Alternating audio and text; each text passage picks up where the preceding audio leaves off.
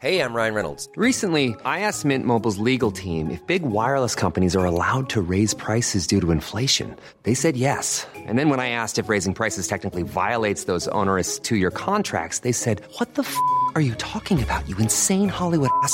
So to recap, we're cutting the price of Mint Unlimited from $30 a month to just $15 a month. Give it a try at mintmobile.com slash switch. $45 upfront for three months plus taxes and fees. Promo rate for new customers for limited time. Unlimited more than 40 gigabytes per month. Slows. Full terms at mintmobile.com.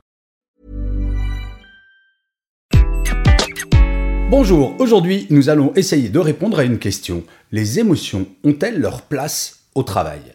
Je suis Gaël Châtelaberry, bienvenue sur mon podcast Happy Work, le podcast francophone le plus écouté sur le bien-être au travail. Happy Work en audio, c'est une quotidienne, donc n'hésitez surtout pas à vous abonner sur votre plateforme préférée pour être au courant de tous les épisodes qui sortent.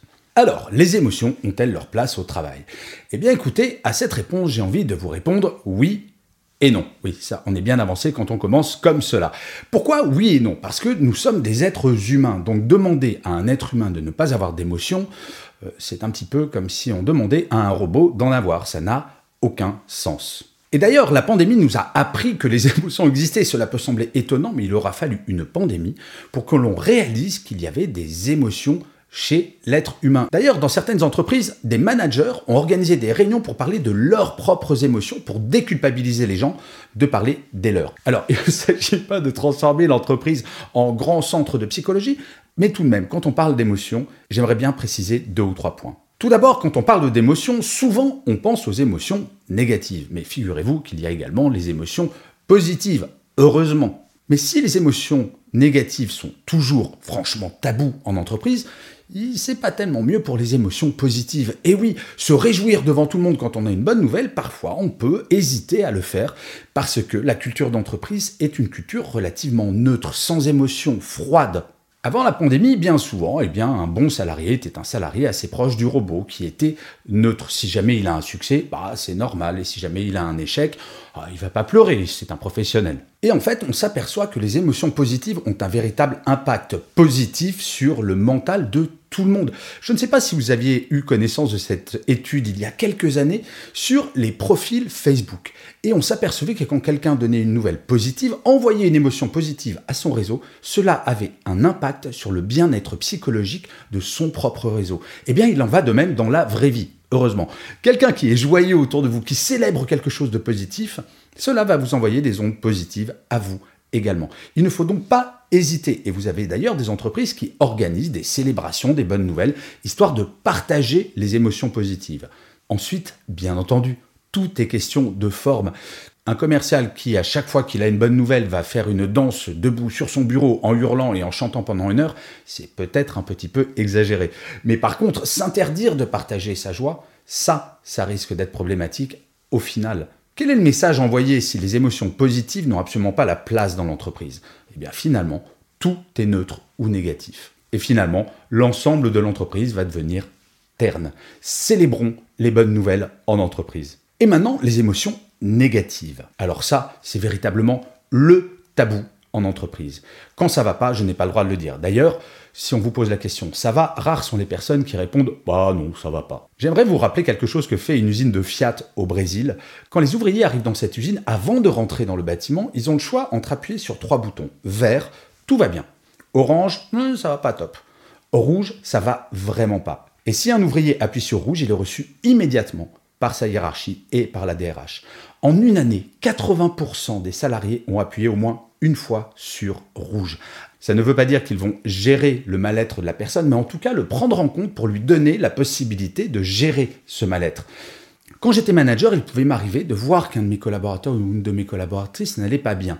J'allais la voir pour lui demander Hé, ça va ou pas? Et si la personne me dit, bah écoute, pas terrible, et là ça dépendait de la raison, soit c'était une raison personnelle, soit une raison professionnelle, sur le professionnel, je pouvais bien entendu l'aider, c'était mon rôle de manager.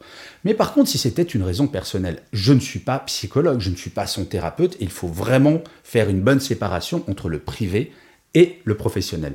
Par contre, mon rôle était de lui dire, écoute, si tu dois gérer par exemple ton divorce actuellement, eh bien je vais te donner du temps, il n'y a aucun problème pendant un moment. Si tu dois relâcher un petit peu la pression sur le boulot, si tu dois travailler un petit peu moins d'heures chaque jour parce que tu en as besoin, je suis là pour t'accompagner dans la mesure du possible, c'est-à-dire pas thérapeute, mais manager. Mais pour les émotions négatives, la forme est essentielle également. Il y a une grande différence entre aller voir mon manager et lui dire calmement, posément, écoute, là en ce moment ça va vraiment pas pour telle raison. J'aimerais bien pouvoir avoir un petit peu plus de temps pour moi, le temps de régler ce problème.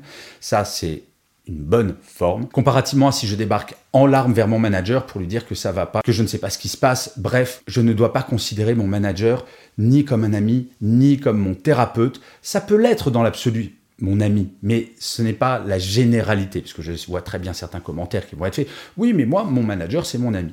Attention quand même à ça, et d'ailleurs j'avais consacré tout un épisode à ce sujet. Bref, vous l'aurez compris, les émotions sont absolument essentielles et on ne doit pas les refouler, qu'elles soient positives ou négatives, nous devons les accepter et les gérer. Nos émotions, c'est ça qui va nous nourrir et c'est ça qui va nous faire grandir de plus en plus et c'est ça qui va également créer un collectif humain.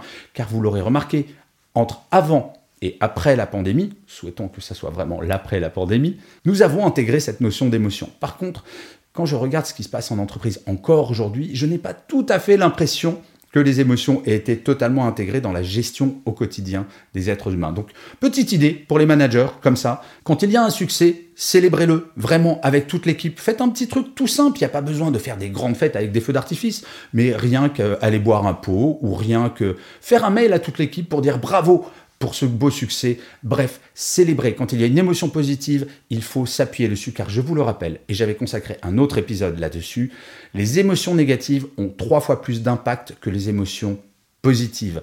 Donc si on ne célèbre pas le positif, vous vous doutez bien que le négatif va véritablement prendre toute la place dans l'esprit des gens de l'équipe. Et je finirai cet épisode en vous lisant le commentaire laissé par l'un ou l'une d'entre vous sur l'une des plateformes. Et pour celui-ci, j'ai choisi un commentaire de Hello Bébé qui dit fantastique. Merci Gaël, quel plaisir d'écouter ton podcast. Une vraie mine d'or. Et la référence sur le bien-être au travail. Eh bien, hello bébé, merci beaucoup pour ce commentaire. Il me va droit au cœur.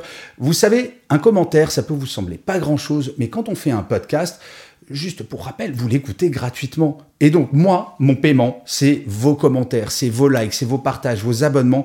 Parce que je me dis, là, je suis tout seul face à ma caméra, eh bien, qu'il y a des gens comme vous qui aimait ça et il faut me le faire savoir parce que ça, ça me donne du baume au cœur. Happy Work, on vient de passer les 500 épisodes, 500 épisodes, vous vous rendez compte? Eh ben c'est grâce à l'énergie que vous m'envoyez que je vais peut-être en faire 500 de plus ou 1000 de plus, allez, soyons fous. Je vous remercie mille fois d'avoir écouté ou regardé cet épisode de Happy Work si vous êtes sur YouTube. Je vous dis rendez-vous à demain en audio sur toutes les plateformes et d'ici là, plus que jamais, prenez soin de vous. Salut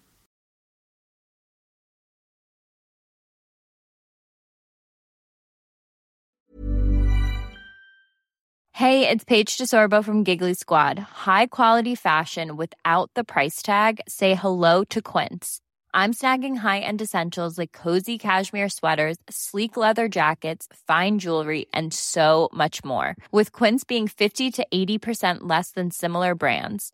And they partner with factories that prioritize safe, ethical, and responsible manufacturing. I love that. Luxury quality within reach. Go to quince.com slash style to get free shipping and 365 day returns on your next order. Quince.com slash style.